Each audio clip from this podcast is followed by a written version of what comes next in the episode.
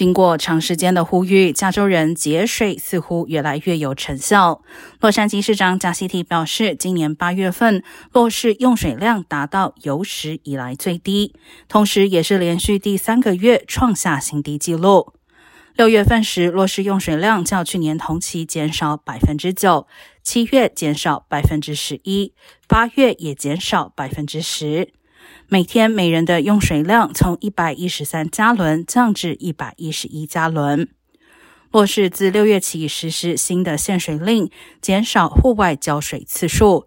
而市长贾西提对民众在酷热天气下成功大量节水的配合表示特别感谢。